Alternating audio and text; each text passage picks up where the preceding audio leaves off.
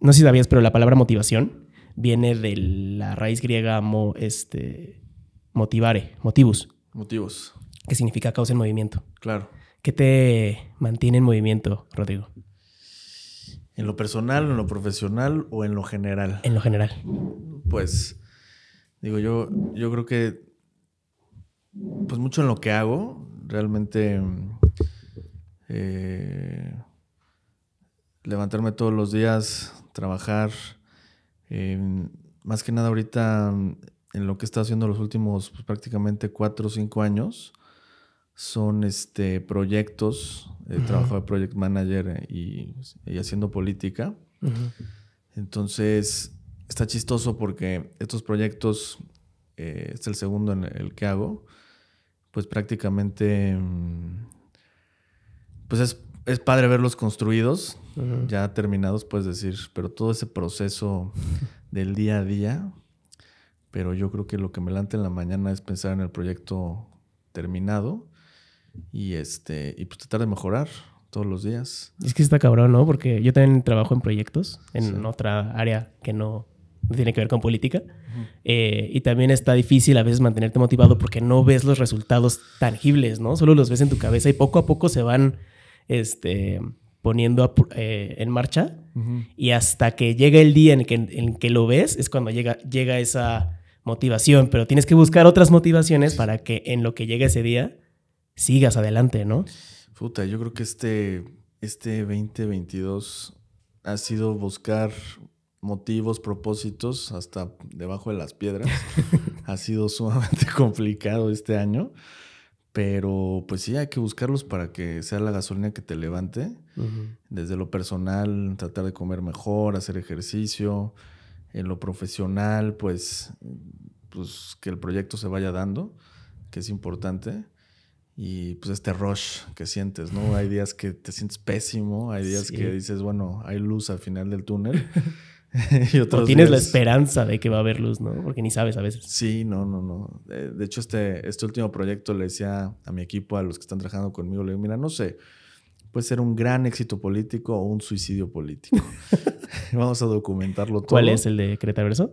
Eh, Cretaverso fue un festival que hicimos ahorita en agosto, más que nada para, pues, yo creo que es el primer festival pues como que abiertamente mm, le dice a la gente en Querétaro, hay muchas tecnologías, hay mucha industria, hay muchos empleos, hay mucho emprendimiento, hay mucha gente haciéndolo y aquí es como esta feria donde pueden ver eh, cómo se hace. Pero realmente Queretaverso tiene un trasfondo que es el proyecto de bloque, que es el proyecto en el que estoy trabajando actualmente.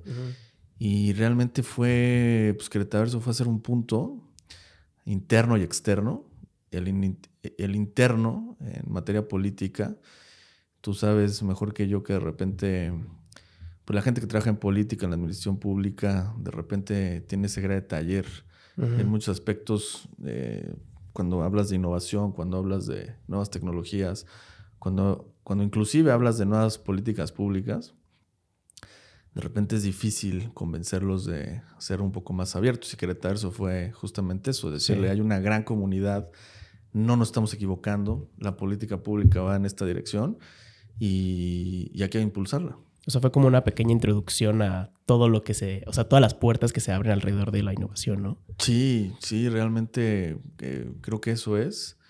Eh, no te voy a mentir, fue todo, como tú dices, motivaciones. Eh, con poco presupuesto hicimos, creo que un gran evento. hay una anécdota muy chistosa porque una semana antes tenía vendidos como unos, ¿qué serán? 100 boletos. Entonces ya, estaba, ya estábamos preparando mi carta de renuncia. porque, porque no se iba a llenar. Porque aparte el nombre, ponerle un evento público Queretaverso, mucha gente cuando fuimos a buscar que participaran empresas y todo, ¿qué es eso el Queretaverso? y, fue, complicado. Pero bueno, creo que el, el outcome de cómo salió, casi 10 mil personas subieron al centro de congresos, fueron a, ver eh, el evento. Eh, fue muy padre. Pero, pero más que eso, yo creo que fue hacer comunidad. Creo que realmente las personas que fueron, o sea, la, gente que se acercó, las personas que venían de otras partes del mundo a platicar un poco, ver, el teatro experimental lleno, eh, estuvo impresionante y, varias comunidades, ¿no? La comunidad sorda, por ejemplo, se acercó muy, muy fuerte ahí para... Em, decían ellos, es que todo lo que es realidad virtual, realidad aumentada, nuevas tecnologías, es piso parejo para nosotros. queremos ser parte de esto, donde me inscribo, donde entonces... Eh, pues sí, yo creo que fue el, gran, pues el mejor evento que hicimos este año, fácil. Y creo que estuvo padre porque, digo, las primeras veces siempre, normalmente, usualmente salen mal, ¿no? Mal entre comillas. Pero te enseñan muchísimas cosas, ¿no? O sea, por ejemplo, siento que esta es una gran puerta de entrada para enseñar a la población que hay, o sea, que Querétaro puede ser también una un gran lugar para innovar, ¿no? Y que no se hace, como dice, esta ceguera de taller de que siempre las cosas se hacen igual y vas como en un manualito y duran los cuatro o seis años que dura la administración y no se hace nada diferente, ¿no? Y creo que esto son cosas diferentes que a nosotros, a los jóvenes, nos hacen ver como, ah, o sea, también se están poniendo estas cosas, no solamente son obras, no solamente son, se aprobó tal ley, ¿no? O sea... Claro, sí, no, también es creo que hay una comunidad, es que algo pasa en Querétaro creo que es receptor de mucho talento. Solo que el talento está un poco disperso, como que de repente conoce a gente, oye, vengo de León, oye, estoy en Monterrey, puse esta empresa, oye, vine a estudiar al TEC de Monterrey, este, un premio de repente nacional que sale de la UAC.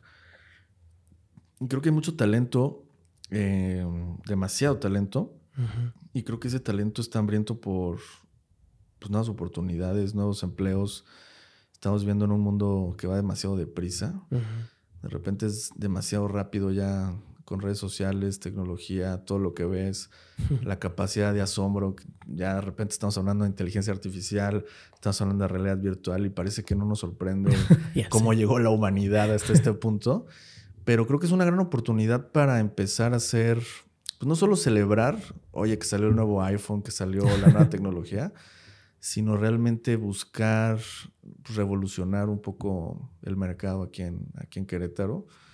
Em, ya no solo que sea el tema inmobiliario, ¿no? Que digo que es increíble la gente que se dedica a eso y, es padrísimo, pero creo que debe de haber más fondo en, en, Querétaro, hay mucho más que el talento puede ofrecer y creo que Querétaro eso fue un poco de eso, abrir un poco los ojos a, a una nueva industria y decir, oye, pues hay una nueva generación es una nueva época, porque no le damos una, eh, pues una ruta, una política pública donde podamos direccionar esto, ¿no? Sí, ¿por qué también no mostrarle que se hacen cosas para ese tipo de personas, ¿no? Para ese tipo de talentos, ¿no? O sea, no, no es tanto... O sea, como que también mostrar esas oportunidades, traer gente que pues igual nada que ver, ¿no? O sea, vemos las conferencias eh, usuales que se, que, se dan, ¿no? De innovación, de, emprendimiento, de, de cosas así. Y cuando traes como estos jugadores, estos gamers, por ejemplo, eh, y que son como algo fuera de lo común y que la gente puede, o sea, se da cuenta que se vive también de eso y que también va para allá el mundo. Este, siento que está padre enseñárselo a la gente también. Sí, no, yo salí muy contento. Recuerdo mucho que un papá me decía, es que por fin estoy entendiendo por qué mi hijo pasa tanto tiempo en una consola de videojuego. Y pues sí, la verdad, este, nos salió, salió muy bien. Espero que el segundo, el siguiente año no decepcione. Eh, también aprendimos mucho, ¿eh? También la gente de industria dijo, oye, pues nos sirvió, qué bueno que lo hicieron, pero pues esperábamos un poco más. Y creo que esa crítica siempre va a ser importante. Claro. Eh, el siguiente año lo queremos apuntar todo el tema de educación. Eh, creo que ahora la educación debe de evolucionar también. Ya no solo la educación la encontramos. Escuchaba justo un, un, podcast tuyo que alguien decía, pues ya lo, lo aprendes en YouTube, ¿no? y, creo que realmente pues ya la educación está en Internet. Evidentemente siempre hay que tener un mentor, siempre hay que tener este contacto humano, pero yo estoy convencido que los municipios eh, hoy deben de enfocar su dinero, su presupuesto en, buscar estos programas de educación continua, eh, educación de una diferente forma, pues para que más personas puedan pues ser acreedores a ese derecho que está en la Constitución, ¿no? Oye, y hablando de este tema de la, de la educación, creo que ya ahorita, hoy en día, ya un título universitario, digo, vale, pero vale mucho menos que hace, no sé, unos cinco años, seis años, ¿no? Pues sí, o sea, realmente digo, depende qué industria, ¿no? Claro. Digo, si eres un abogado, si eres un doctor, eh, más filantrópico, ¿no? Realmente si necesitas un contador público, si necesitas pues esa validez tal vez universitaria, pero sí creo que se está diversificando muchas más industrias, la industria creativa, por ejemplo, la industria de las tecnologías, todo lo que es programación y demás, que pues sí ya no te preguntan mucho si el, papelito, ¿no? Sino, oye, a ver, ponte en una computadora, sabes programar y qué tan rápido. Claro. Y eso es lo que te vamos a pagar. Pero bueno, creo que va de la mano, creo que... Eh, digo, pues ahí están las universidades, que al final del día, pues sí, hay muchas universidades que son un negocio también, ¿no? ¿Qué crees que deberían de estar haciendo los jóvenes que ahorita están, no sé si terminando o por terminar su carrera? Independientemente de cuál sea, creo que, a mí, en mi opinión, creo que tienen que existir esta eh, educación continua, ¿no? Y debería ser un tema más específico cada vez, mm. ¿no? O sea, creo que el, título universitario te da, como un panorama general, pero ya cada vez menos queremos eh, licenciados o ingenieros en general, ¿no? Creo que ya queremos algo más específico, ¿no? Sí, no, ya debe, pues sí, o sea, para eso están las maestrías, los doctorados, etcétera. Pero ya después de la pandemia, creo que muchas universidades y muchas universidades, eh, las más grandes, las más este, reconocidas a nivel mundial, están ofreciendo ya pues, programas en línea bastante bueno. Yo, de hecho, tomé uno, eh, Liderazgo e Innovación, de una universidad en Estados Unidos. Y sí, o sea, realmente el conocimiento ahí está, se transmite y te da una probadita de lo que es la institución. Eh, yo creo que hoy los jóvenes, eh, o esta generación, más que hablar de jóvenes, creo que esta generación la que está viviendo, pues, está en constante cambio. Constante cambio. Un día es una cosa, otro día es otra. Y, y de repente mm, perdemos el interés no, no, le, no le imprimimos un año, dos años, tres, cuatro años de nuestras vidas a algo, eh, por alguna razón. No, digo que eso esté mal, pero sí creo que debemos ser un poco más constantes en lo que hacemos, ¿no? Entonces, este, creo que la educación pues debe ser eso. No tampoco hay que desvalorizar una universidad, creo que es muy importante en un título universitario, porque la, la, la universidad te va a dar algo que no te va a dar, pues tal vez un curso en línea. Pues, que te va a dar amistades, te va a dar relaciones, te va a dar habilidades blandas como trabajo en equipo, más curiosidad intelectual y, y pues sí, también más vocación revolucionaria, ¿no? De que no hemos tenido en la escuela pues este sentir de querer ir contra corriente, contra un maestro, contra la institución, y creo que eso solo lo vas a encontrar en una universidad, no. Sí, no, pueden hacerlo en un, contra una computadora. en tu última, creo que fue la última plática que diste justamente, este, contaste una historia de, de los trabajadores del Empire State. Ah, sí, que Colin Powell se les acerca y les pregunta por qué estás aquí, cuál es tu propósito de estar aquí, ¿no? Sí, sí, sí. Creo que también aunado a estudiar algo, tiene que tener un propósito estudiar algo, ¿no? ¿Por qué estoy estudiando eso? Sí, no, el propósito. De hecho, yo en liderazgo e innovación en MIT, lo primero que te decían antes de cualquier cosa, ¿cuál es tu propósito? Y la historia de Colin Powell, pues es, impresionante. Le preguntaban al, a la persona que estaba pues en el primer piso levantando la basura y se acercó el presidente Kennedy diciendo, ¿cuál es tu propósito aquí? ¿Tú qué haces? El señor presidente, pues queremos llevar a...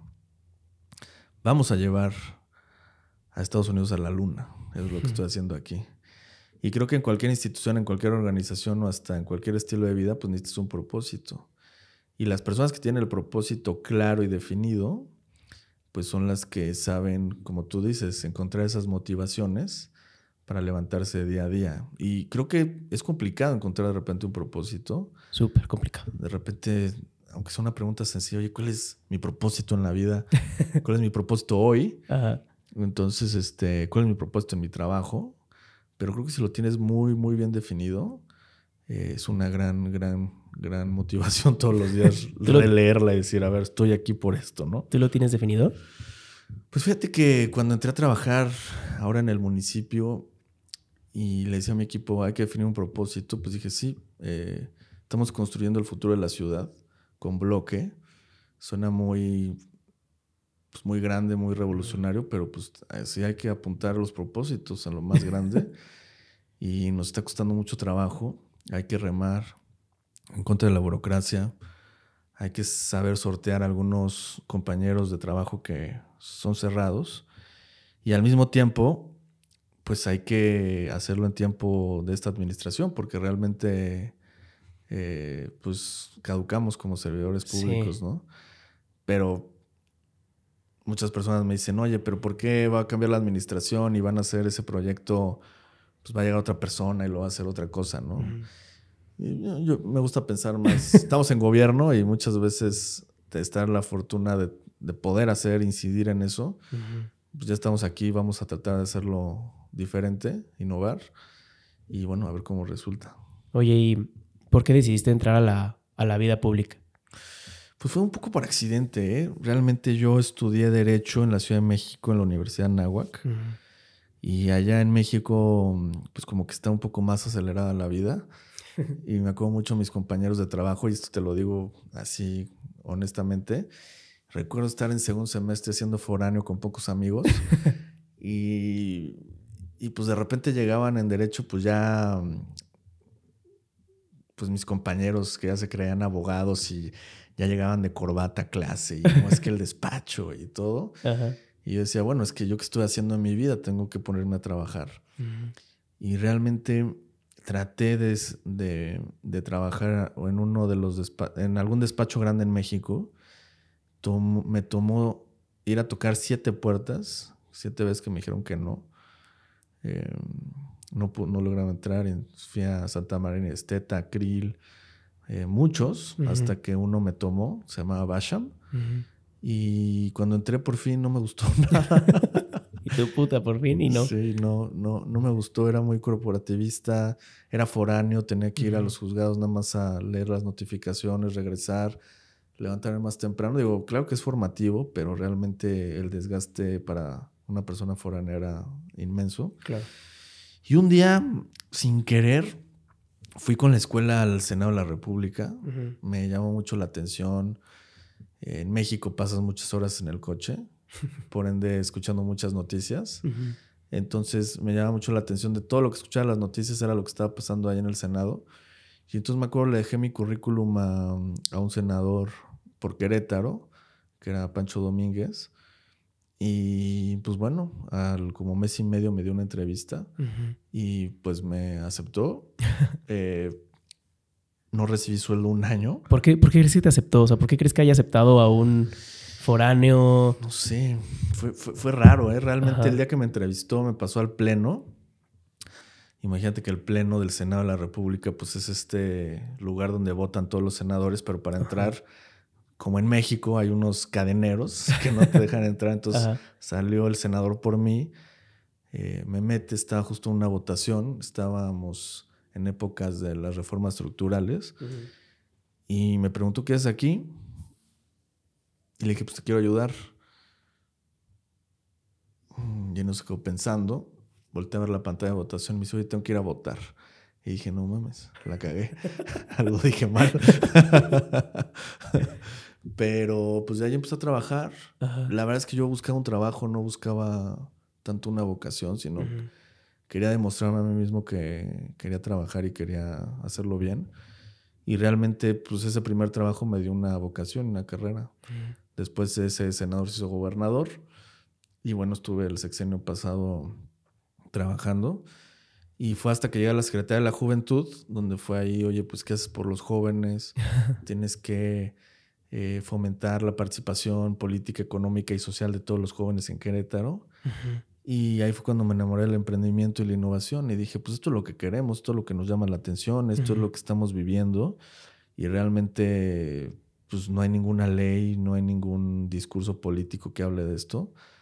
Y creo que toda la gente con la que yo convivía a diario no tenía ni la más remota idea. Entonces, tampoco soy un iluminado, pero creo que ahí estaba la receta perfecta y fue desde 2018 a lo que me he dedicado eh, en política. Creo que sigo en política por, por eso. Eh, no por buscar un, puesto, ser diputado, ser senador, ser alcalde, sino creo que pues para buscar incidir en los ecosistemas de emprendimiento e innovación y más aquí en, Querétaro. Y creo que pues vamos bien. Yo creo que sí. haber estado tan cerca de los, de los jóvenes, o sea, haber sido secretario de la juventud, literal, estar al pendiente de los jóvenes, ¿cuál crees que es el rol que han jugado los jóvenes en tema de, innovación? O sea, ¿por qué crees que ellos tienen, tienen más voz o más conocimiento en tema de innovación que los adultos, por ejemplo? Pues porque los jóvenes tenemos sueños, no estamos amargados, desesperanzados. Creo que como joven siempre ves al futuro Em, esperanzador. Esperanzador, motivante. Como que quieres ser joven y siempre estás pensando, bueno, cuando sea grande, cuando me dedique a esto, cuando llegue a esto, alcance esto.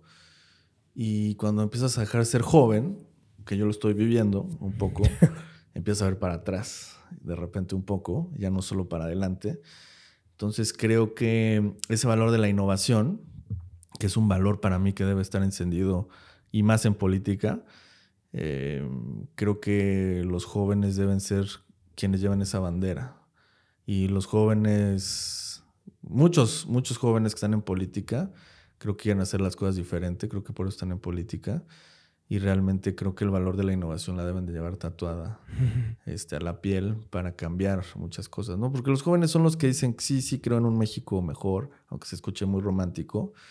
Te vas, vas creciendo y te, te das cuenta que es un, nivel expert para cambiar México. sí, no, no. Realmente es el nivel expert de, cualquier videojuego, pero, pero creo, que sí, creo que se puede. Creo que con cada generación hay una nueva esperanza y creo que la innovación es la clave para poder cambiar las cosas. ¿Cómo, cómo definirías innovación? Pues innovación, me gustan dos definiciones. Una que es eh, cambiar para mejorar Creo que cualquier cambio en positivo es bueno, pero también tomo una definición de un maestro del MIT que se llama Bill Aulet. Tiene un muy buen libro que se los recomiendo que se llama La disciplina de emprender. Él habla mucho de que el emprendimiento se puede enseñar. Mm. Eh, no naces como con esta habilidad del sexto tipo y eres emprendedor. Creo que si eres disciplinado y sigues ciertos pasos, puedes ser un gran emprendedor. Y él habla de la innovación como pues si tienes una gran idea, si descubriste una nueva tecnología o tienes una gran pasión, eh, y eso si lo puedes comercializar, eh, creo que eso es innovar, ¿no? Él habla, él habla mucho, ¿no? Oye, Apple fue el primero en hacer un smartphone. En realidad fue la primera compañía que hizo un smartphone, ¿no? Eh, lo supo comercializar, claro es considerada la compañía más innovadora que hay en el mercado, sí lo es. Facebook fue la primera plataforma de red social que unía a, los, a las personas. Pues no, ahí estaba MySpace, ahí estaban High Five y algunos otros, bueno, los que sean de mi edad me van a entender. Em, pero bueno, los supieron comercializar. Entonces creo que aunque tengas una buena idea o tengas una gran pasión o descubriste una tecnología, si no lo sabes comercializar, no es innovación. Entonces, Bill Aulet habla mucho de eso y, creo yo lo tomo. Creo que no hay que descubrir el hilo negro. Creo que sí hay algo que te guste, pero lo sabes comercializar muy bien. No necesitas llegar así como que con una idea que de repente dices, me iluminó el cielo. creo, que, creo que para mí es innovación y creo que también es en, política pública. Cuando hicimos núcleo, por ejemplo, pues realmente hicimos unas oficinas de gobierno. Eh, pero Mm, unas oficinas de gobierno que le dan un servicio a los jóvenes para poder emprender, para poder estar en una comunidad, un ecosistema donde puedas impulsar tus ideas y conocer personas que tengan esa misma inquietud. Y lo supimos pues, tal vez vender, comercializar, poner en papel y en práctica. Y para mí creo que es su innovación, ¿no? Hay una definición, no, no de innovación como tal, pero sobre la creatividad, que creatividad es igual a imaginación puesta en acción. ¿no? O sea, si tú tienes tus ideas para ti, no eres creativo. O sea, pues tienes buenas ideas, pero ya, ¿no? Pero si las pones en acción, sí, claro. Ahí se pone la creatividad en marcha, ¿no? Sí, idealista o visionario, ¿no? Hay muchas personas que tienen grandes ideas, pero les cuesta aterrizarlas. Sí. Y también tú, o sea, pues si eres alguien que aterriza ideas, alguien que ha tratado y un día puso un negocio de algo y luego inventó otra cosa y luego empezó un deporte nuevo, pues también puedes conocer a un socio con buenas ideas y ayudarlo a aterrizarlas, claro. Claro. Me encanta esa definición. Está padre. ¿Cómo, o de qué forma podríamos poner, podríamos practicar la innovación en nuestra vida diaria, independientemente de lo que nos dediquemos? O sea, ¿cómo podemos innovar constantemente? ¿Qué prácticas podríamos hacer? Digo, pueden ser chiquitas, ¿no? Como desde escribir nuestras ideas o... Sí, yo creo que hay que tener objetivos claros. Es difícil de repente verte al espejo, agarrar un papel y una pluma y realmente sentarte una hora contigo mismo y decir, ¿qué quiero hacer? ¿Qué quiero cumplir? ¿A dónde quiero llegar? Y una vez que tienes esa gran lista de decir, bueno, quiero pues, estar más fit, quiero comer mejor, quiero ganar el doble de lo que estoy ganando al mes. Sigue esa ruta y creo que esa ruta te va a llevar a innovar. Creo que al final hacer las cosas distintas eh, pues te van a llevar a innovar. Pero creo que hay que, como tú le dices, hay que tener un propósito y objetivos claros eh, y una ruta trazada para estar eh, trabajando en eso constantemente, pues para poder hacerlo. Y creo que el, mismo camino, esas motivaciones te van a llegar a, a innovar día con día. De acuerdo. Sí, porque creo que si tenemos un propósito, pues podemos tener como este tareas por hacer que nos van a llevar a ese propósito, ¿no? Y dentro de esas tareas, pues vamos a poder innovar y vamos a poder tener ideas creativas, ¿no? O sea, para poder llegar a ese propósito. Creo que estamos en un mundo, no sé cómo decirlo, en el que ya tres generaciones se están juntando en un ambiente laboral, ¿no? Están como los adultos, este, que son normalmente los CEOs o los directores. Luego están Una, generación rara que es en la que yo estoy, como que no sabemos ni de, ni de aquí ni de allá. Y luego vienen los jóvenes, ¿no? Los que traen las ideas, los que no están tan conformes como se, se maneja el sistema. Sí, los centennials. ¿Cómo podemos estar más abiertos a la innovación en un ambiente así? Tanto las personas que están hasta arriba como las personas que, bueno, no hasta abajo, pero los jóvenes que van entrando? Pues yo, yo, creo que como, como adulto tienes que escuchar a los jóvenes. O sea, tienes que escuchar sus inquietudes, sus tendencias, sus ideas.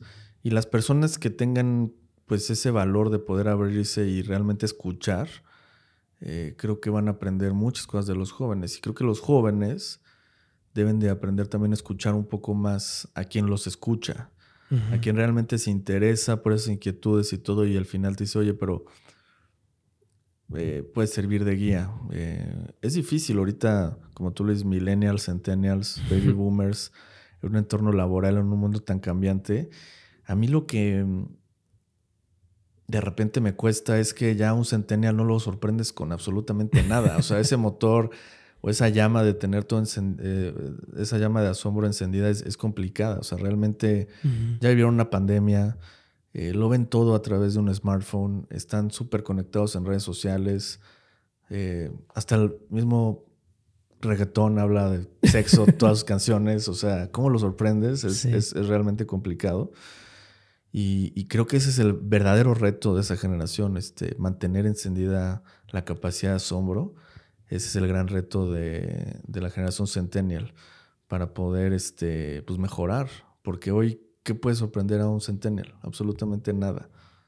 No me imagino, estoy de acuerdo. O sea, creo que hay, tantas noticias que a mí me sorprenden tanto, ¿no? Como, no sé, esta inteligencia artificial que la tuvieron que apagar porque ya estaba pensando por sí misma, creo que era de Google o algo así. Sí, como. Eh, como que ese tipo de cosas a mí se me hacen loquísimo y siento que la gente que más joven que yo, como que dicen, ay, pues sí, yo lo viví en este videojuego, ya creo que es normal, ¿no? O sea, no sé, ni siquiera lo puedo, lo puedo como dimensionar. Sí, creo que. Creo que, está, creo que vamos a tocar fondo en, algún, en algún momento. Llevamos prácticamente desde 2010 consumiendo redes sociales, posteando nuestra vida, nuestro desayuno, y nuestras experiencias para que más personas las puedan ver. Y no necesariamente sus amigos, no necesariamente la gente que conoce, sino cada vez más desconocidos. Sí. Eh, el famoso influencer, todos quieren ser como tú, todos quieren estar contigo. Eh, pero creo que vamos a tocar fondo y va a haber un momento en donde nos tenemos que desapegar un poco de la tecnología, convivir un poco más. Eh, ahora que estamos haciendo un edificio en bloque con oficinas, muchas personas me preguntan, oye, pero ¿por qué hacer oficinas si ya todo es home office y demás? Digo, no, es que debemos de regresar a las interacciones sociales porque eso es lo más importante, esos ecosistemas donde puedas aprender del día a día, desapegarte mucho del teléfono porque Mm, creo que los grandes problemas de esta generación vienen en tema de salud mental. Como secretario de la Juventud lo, lo vi. Y creo que la salud mental es, es algo que nos está eh, sobre, estamos sobreestimulados todo el tiempo. Oye, ¿crees que, o sea, estoy de acuerdo contigo de que tenemos que regresar a esta interacción humana, pero ¿crees que ahorita es el momento de hacerlo? O sea, digo, con tantos temas del metaverso y las nuevas tecnologías y la realidad virtual, o sea, no sé si vamos hacia allá más y tenemos que tirarla hacia allá. Siento que estamos jalando, forzando algo, no sé. Yo también soy muy idealista como tú, o sea, yo también quiero regresar a la oficina y quiero ver a mis compañeros y... Pues, pues yo creo que, yo creo que el modelo oficina, el, este ser godín del que muchas veces se habla, creo que eso ya está extinto. Creo que es por objetivos, o sea, es, propósitos, pero creo que el tema de reunirte dos, tres veces por semana con tu equipo, conocerlos, eh, ahora que estamos diseñando eh, algunos cursos para pues, cualquier persona que quiera programar, que quiera conocer o educarse en esta nueva industria, las personas que saben de esto me dicen, Rodrigo, tienes, tienen que hacer cursos de soft skills, trabajo en equipo, liderazgo, eh, porque muchos talentos no conviven.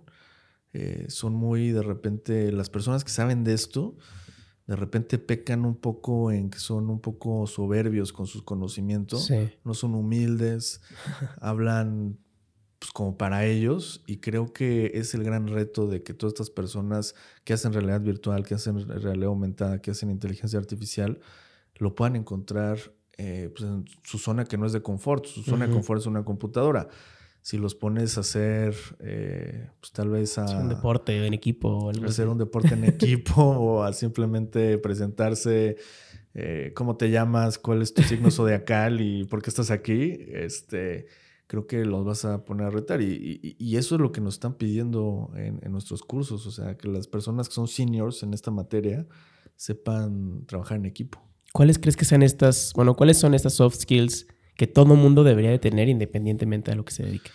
Curiosidad intelectual, porque es importante siempre, como te digo, no perder esa capacidad de asombro y siempre que algo, que la curiosidad te va llevando a un nuevo conocimiento, creo que es bien importante. El trabajo en equipo, creo que es sumamente importante. A veces te va a tocar trabajar con alguien pues, que no vas a querer trabajar, pero lo tienes que sacar adelante.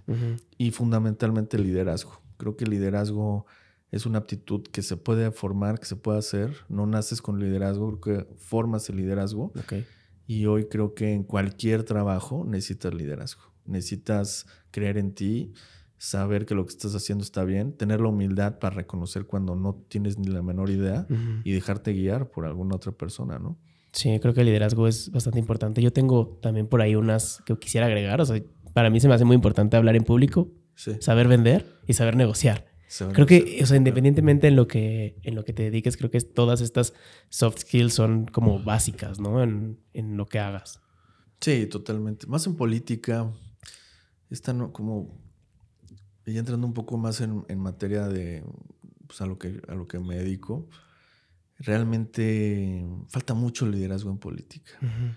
Hoy vemos, de repente vemos, oye, ¿qué pasa con el 2024? No, pues es que nadie va a poderle ganar al oficialismo porque no hay nadie. Y dices, ¿cómo no puede haber entre 120 millones de mexicanos un liderazgo que digas, voy a seguir a esa persona, ¿no? Para que nos lleve por el camino correcto, es, es, increíble. Eh, creo que en política hace falta mucho liderazgo, creo que hace falta mucha gente nueva, creo que hace falta nuevas ideas.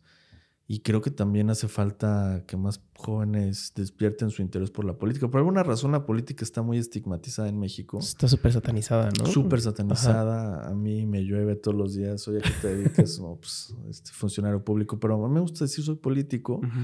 Realmente sí lo, pues, creo que es una vocación. Creo que la política se necesita desde el núcleo familiar hasta con tus amigos hasta, aunque no trabajes en, en, administración pública, creo que en cualquier trabajo necesitas ser buena política, ¿no? Decía Aristóteles, somos todos animales políticos. Y hoy creo que hace falta muchos mejores políticos en, en México. ¿Cómo, ¿Cómo me puedo involucrar yo? Digo, a mí no me llama la atención la vida pública, ¿no? Pero creo que independientemente de eso me tengo que involucrar en la vida pública, ¿no? De alguna forma, o sea, conocer a mis, mis, a quienes me gobiernan, qué hacen, cómo, cómo me puedo involucrar, o cómo se puede involucrar a alguien. Pero si vamos a la raíz de eso, o sea, digo, y yo respeto mucho que no, que no te interese en lo absoluto. Hay muchas personas que dicen política, o sea, me da lo mismo, pero creo que es algo que está tan indirectamente o te hace un daño o un, bien colateral de alguna forma, que debemos estar inmiscuidos de alguna manera. Tal vez informados, no lo sé, pero pues creo que la mejor manera de involucrarse en política es al menos saber. No creer tanto en, lo que dice Twitter, tal vez. Eh, realmente hoy creemos saber la verdad solo porque leemos nuestro timeline. Creemos saber de alguna noticia. Creo que el periodismo también... Eh, hay una falta de periodismo en México fuerte. A nivel local creo que también. Creo que hoy más son eh, publicistas más que periodismo. y, creo que eso, el buen periodismo, la buena política, pues hacen de un entorno social, pues bueno. Y creo que leer, o sea, yo te diría informarte con buenos periodistas, buscar buenos columnistas, personas que, que dediquen su opinión, su trabajo a realmente dar una crítica constructiva o negativa, pero informarse, creo que es lo más importante para, para conocer un poco más. Y creo que si te informas va a despertar algo, algún interés de repente y, tal vez. Pero sí, yo me gustaría que hubiera más gente que le gustara la política, que, le interesa todo esto. Porque pues al final votamos, ¿no? Al final salimos a votar cada tres años. Y si sales a ciegas, pues también es como regalar tu voto, pues creo que es, creo que es complicado. Pero mm, espero que toquemos fondo de alguna forma en México y, y salga una nueva generación para hacer nueva política que, le llame la atención a más personas para que puedan participar en ella. Sí, creo que esa, creo que esa es la clave. O sea, digo, por mucho tiempo satanizamos mucho la política porque vemos a la vieja escuela, ¿no? O sea, vemos a estas personas de traje y que hacen leyes y, creo que como jóvenes tal vez eso es lo que no nos llama la atención, ¿no? Nosotros somos un poquito más libres. Pero creo que es importante saber que no todo es eso, ¿no? Creo que eso es lo que nos enseñan, pero no tiene que ser eso, ¿no? Sí, o sea, es, lo que vemos superficialmente. Hay muchos también jóvenes que entran a política para aparentar y no tienen ni la menor idea de eso, pero pues, la política es, pues este, esta ciencia, o sea, que se puede usar para mejorar la calidad de vida, para ampliar panoramas. Cuando uno se está atendiendo a un, grupo, poder empoderarlo. Y también creo que entre más personas haya, pues, eh, pues hacer este sistema de pesos y contrapesos, ¿no? Porque si nadie se interesa en política van a ser unos pocos... Van a ser los mismos de siempre. Los mismos de siempre gobernando, ¿no? Este, entonces realmente creo que se necesita una nueva... nuevas participaciones, ¿no? Suena muy, suena muy, suena muy romántico, suena muy este, repetitivo, pero es que se necesita, se necesita mucho. Claro. ¿Cómo mantienes viva la innovación en un sistema que se cambia cada cierto tiempo? O sea, para que no muera, para que no se pierdan esas ideas, ¿cómo le, cómo le harías? Pues realmente, a ver, hay muchas formas. Legalmente lo puedes hacer. Puedes crear diferentes instituciones, crear diferentes eh, consejos, estos famosos consejos que se necesitan, pero te aseguro que cualquier cambio de administración no, no soporta eso. Creo que necesita haber un blindaje social. Cuando las personas realmente quieren algo se les amplía un derecho, se les amplía una política pública, se les amplía un espacio en Querétaro para poder desarrollarse, la misma gente no va a querer que lo cambien o que lo destruyan. Entonces creo que ese es el gran reto y creo que eso es pues, el examen final de cualquier política pública, que, que, sea bueno para la gente, que la gente lo reconozca, que la gente lo use, porque solo así vas a evitar que llegue alguna persona y lo quiera cambiar. ¿Qué hubiera pasado si el aeropuerto de, pues, de la Ciudad de México se hubiera inaugurado? Pues posiblemente nadie lo hubiera cambiado, ¿no? No hubieran dicho no, pues no se inauguró. Eh, creo, que, creo que ese es el, tema de, innovar. Vas en contra del reloj, eh, hay que sacarlo adelante, pero también pero también la gente lo tiene que reconocer. Sí, y eso es un poco lo que hablamos, ¿no? De la gente que se tiene que involucrar en esto, ¿no? Porque al final, pues es para, esa, para, ellos se hacen esas, esas ideas, ¿no? Si no las reconoces, si no las aceptas, si no las haces parte de tu vida, pues se van a morir.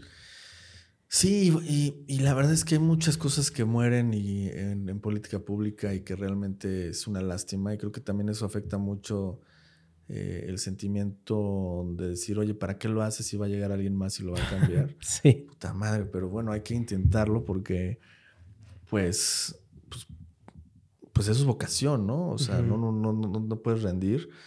Eh, y, realmente si tienes la posibilidad de cambiar unas cuantas vidas y hacer tu trabajo eh, pues en pro, creo que al final eso pues da más que ganar mucho dinero, te da, bueno, mínimo en lo personal. Sí. Creo que eso sí te da, eh, pues no sé, más trascendencia, ¿no?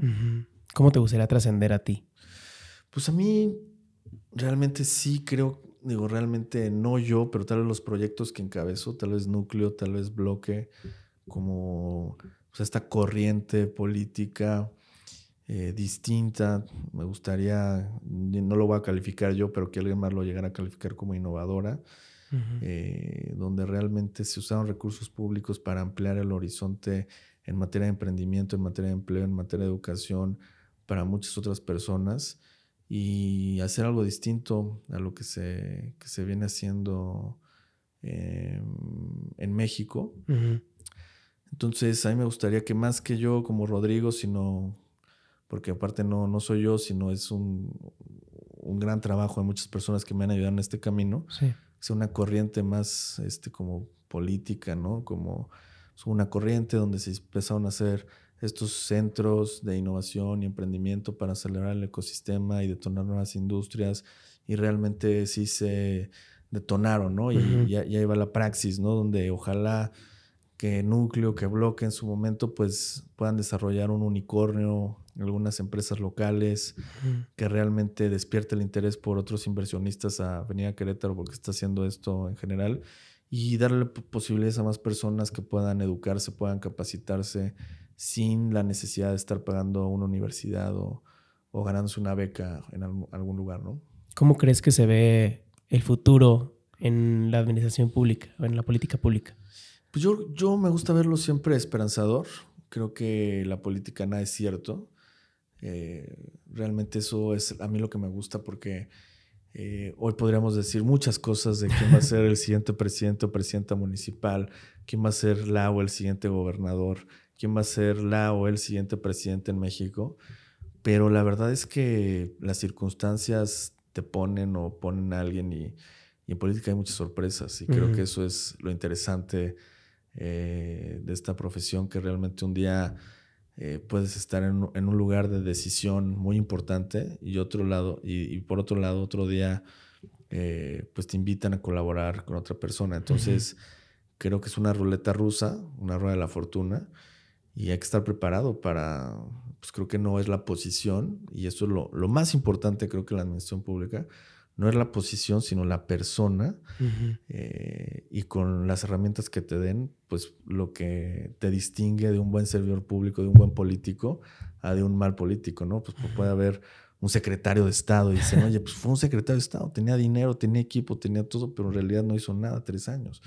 Puede haber un coordinador y decir, oye, pues tenía dos personas, y ve todo lo que hizo con, con tan poco equipo, ¿no? Entonces, eh, eso es lo, lo, lo, bonito de la política. Y creo que en el futuro de la política queretana o mexicana, yo veo a muchos, eh, pues, nuevo talento, nuevas generaciones, nuevas ideas.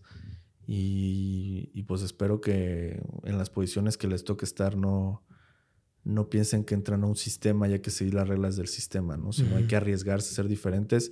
Y si eso los mata políticamente, pues que los mate políticamente, pero no hay que eh, quedarse en un régimen, en, una situación, solo por quedar bien con, otra persona. Oye, ¿crees que para que exista un verdadero cambio, para que exista esta innovación y para que estas ideas empiecen a fluir mejor, necesite de, se necesite se me fue la palabra, se necesite depurar, por así decirlo, o sea, como que las, las viejas generaciones vayan saliendo y vayan entrando las nuevas. Sí, por supuesto, creo que la política va a estar ahí. Hay muchas personas que, que piensan que pueden vivir de, de la política y creo que eso es el... Empezamos mal. Creo que la política está para un comerciante, está para un radiocomunicador, está para una ama de casa. Todos podemos ser política y todos tenemos el derecho a participar en ella y es, y es lo importante, ¿no? Eh, hay líderes en cualquier materia, en cualquier eh, profesión. Y los políticos que quieren aferrarse y seguir y seguir y seguir, creo que eso se vicia Creo que es sano para la política estar cambiando y creo que es sano que haya muchos jóvenes también. Este, hoy, hoy yo veo muchos ejemplos en, en el país. Por ejemplo, Nuevo León, que tiene un gobernador muy joven. Diga lo que se diga, si es bueno o malo, no voy a entrar en ese aspecto, pero el hecho de que eh, hay un gobernador de, yo te diría, la segunda, la tercera entidad con más presupuesto a nivel estatal, que tenga 37 años y que tome las decisiones del Ejecutivo en un estado tan importante como Nuevo León, pues augura que hay una nueva sangre política y que sí se puede llegar a esos puestos de liderazgo sin importar que tengas 30, 25 años. Entonces, no hay que hacer fila. Eh, por eso no me gusta ver la, la, manera en cómo los partidos políticos manejan a los jóvenes como un capital político, no como un capital social. Y los hacen hacer fila cuando realmente vemos ejemplos muy claros en otras naciones, Nayib Bukele en El Salvador, por ejemplo, Alejandro Ocasio, una, eh, una diputada, en, una representante en Estados Unidos, y muchos otros ejemplos que nos dicen que los jóvenes debemos estar en los puestos de decisión. Además, siento que cada vez menos, pero todavía sigue existiendo, esta estigmatización de que si es joven no sabe, de que si es joven no conoce, si es joven no puede. ¿no? Eso creo que está cabrón y creo que necesitamos desmentir eso, ¿no? También. No, está muy cabrón y, realmente eso, a ver si eso te va a desmotivar, pues creo que no. O sea, hay muchas personas, o sea, realmente muy talentosas y, no hay que saber todo. O sea, realmente creo que... Eh, pues el oficio, el carácter, la personalidad, la disciplina, eh, lo trabajador no te lo va a dictar un número de edad. Entonces, eh, sí, realmente hay que quitarnos ese estigma de que lo encontramos en cada vez, cada vez menos, pero muy frecuentemente en, muchas, en muchos trabajos, ¿no? Sí, creo que, creo que sí es cada vez menos pero todavía lo seguimos encontrando. Y creo que es por esta parte de que no se han terminado de depurar estas, estas mentalidades, ¿no? Estos CEOs que son de, 65 para arriba o, y que tienen otras mentalidades, ¿no? Creo que sí necesita ver como esta pequeña... No, no, sé si es la depuración la palabra, pero sí como que vayan saliendo y vayan entrando, ¿no? Otras... Y que vayan subiendo como de puesto. Sí, totalmente. Aparte yo creo que estamos llegando a un punto en Querétaro donde ya y, hablo a nivel político, económico y social, de nuestros líderes, realmente creo que lleva, mm, va a llegar, si no es que ya está llegando este cambio generacional, ¿no? Muchas empresas queretanas, em, ejecutivas, ya empiezan a tener este cambio generacional. Muchas familias eh, que se han dedicado al sector inmobiliario, pues ya están llegando a este cambio generacional. Eh, ¿por qué no pensarlo también en, política? y, por qué no también pensarlo como ser líderes en nuevas industrias, que es a lo que nos estamos tratando de hacer en, política pública con este proyecto de bloque? ¿Por qué no ser esos nuevos líderes? ¿no? Vemos mucho a California, Estados Unidos, China, eh, Europa Occidental, donde salen de repente emprendedores de 25, 20 años, 21 años teniendo empresas multimillonarias, sabiéndolas manejar. ¿Y por qué en México no está sucediendo eso? ¿Por qué? ¿Qué nos está limitando? Eh, y creo que va mucho en este tema de falta de mentalidad. Y creo que hay que cambiar eso primero para poder aspirar a, a, nuevos liderazgos. Qué chingón, me encanta. Voy a pasar a la última parte de la charla, Rodrigo. Son cuatro preguntas que le hago siempre a mis invitados. Okay. La primera pregunta es, si pudieras escribir una canción, y sabes que esa canción la va a escuchar todo el mundo, ¿de qué trataría esa canción? Ok. Pues seguramente hablar. Me gusta mucho Joaquín Sabina. Me encanta. sí, me encanta mucho. Pensé justamente en una canción Joaquín Sabina. Y Sabina, pues habla de la cotidianidad, pero en esa cotidianidad de encontrar grandes lecciones de vida. Entonces yo creo que sería pues, una canción tal vez con una historia cotidiana, pero con una gran filosofía. Ok, muy poética como Muy poética, sí, tal vez, sorry, pero escuchen a Sabina. Somos muy fans. Em, ¿Qué haces de manera cotidiana para hacerle fiel a tu pasión? Em, pues me, trato de mantener informado y me trato de, creérmela. O sea, creer que lo que estoy haciendo mm, tiene mucho sentido creer que todo ese ruido que está allá afuera eh, solo es ruido, que realmente el sonido está en mí. Entonces, mm, pues no, pues no darme por vencido. Suena muy, tal vez muy plano, pero creo que este 2022 me, me, ha enseñado mucho a no tirar la toalla y a realmente creer en mí y tener paciencia, decir todo va a salir bien todo va a agarrar rumbo y, realmente eso es lo más, este, lo más importante para mí estos días. Qué chingón. Pues creo que es una habilidad muy necesaria también en el tipo de, puesto que te desempeñas, ¿no? O sea, como comentábamos al principio, muchas veces no vemos hecho realidad, por mucho tiempo no vemos hecho realidad algo hasta un día y luego otra vez, lo que sigue, ¿no? O sea, solo lo ves como una vez. Sí, cara, ¿no? Ha sido muy, muy complicado este 2022, pero con mucho aprendizaje. Y, sí, buscar esa motivación todos los días, decir, no te rindas.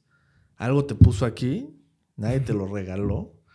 Y bueno, es el siguiente nivel del Mortal Kombat, ¿no? Dices, está madre, pues está difícil este nivel. Pero ni modo de dejarlo ahí. Pero no lo vas a dejar ahí, Qué chingón. ¿Qué recursos, ya sean, no sé, videos, artículos, libros, podcast, películas, te mantienen inspirado? Mm, últimamente estoy viendo muchas series, tal vez por la época dicembrina. sí. Pero eh, libros. Em, trato de, estar leyendo actualizaciones. Buscar también nuevas redes sociales. Ahorita estoy usando mucho Mastodon. Eh, también no lo mencioné, pero ChatGPT se me hizo una locura. ¿Qué es ChatGPT? Eh, ChatGPT es, yo lo llamo como el, o lo llaman así como el Google Killer Prácticamente es un chatbot de inteligencia artificial que si tú le preguntas, oye, necesito hacer una tesis de 500 palabras que tenga la corriente filosófica de Nietzsche, pero hable de mm, el Instituto del Deporte de Querétaro, te va a escribir un artículo en menos de un minuto. De Órale. Eh, sí, deberían de probar esa herramienta. También si les dice, oye, escribo una canción de la cotidianidad con fuente filosófica sabinesca, te la va, te lo va a escribir. Y eso está un poco peligroso realmente, pero creo que creo que esas herramientas, mantenerte al día, saber lo que está pasando, esta herramienta tiene un mes y es increíble todo lo que está generando. Mastodon llevo dos meses con ella y realmente es un relief de Twitter.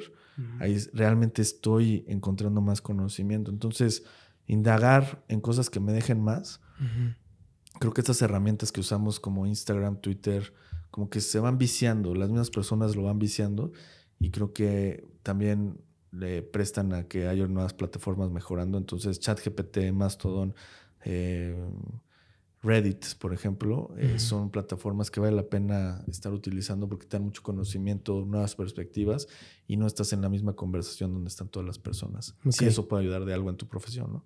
Sí, claro. Siento que a mí me cuesta mucho trabajo. Yo cuido mucho mi algoritmo en redes sociales porque sí, si me sale es que está cabrón. Es una gran, una gran. Porque te sale un video pendejo y te quedas viendo y de repente ya son puros videos pendejos y dices dónde estaba mi contenido que me interesaba, ¿no? Donde lo verdaderamente valor. Yo fíjate llevo tres semanas en Instagram.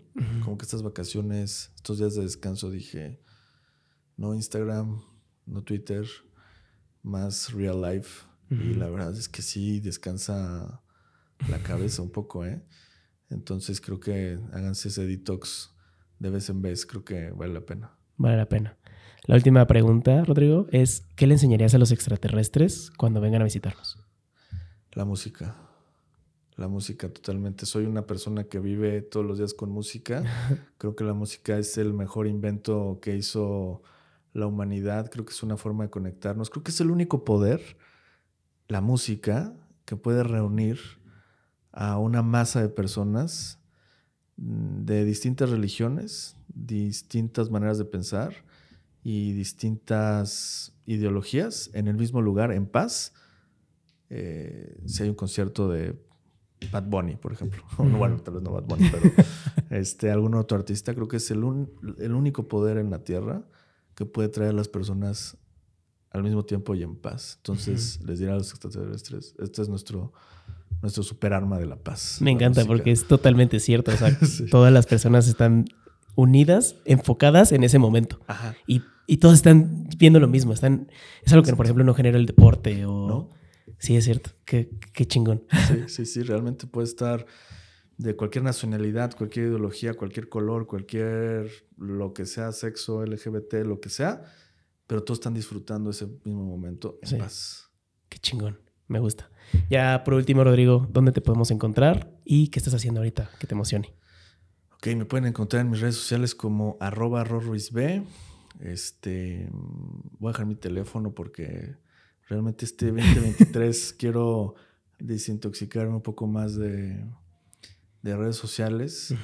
Es 4422070857.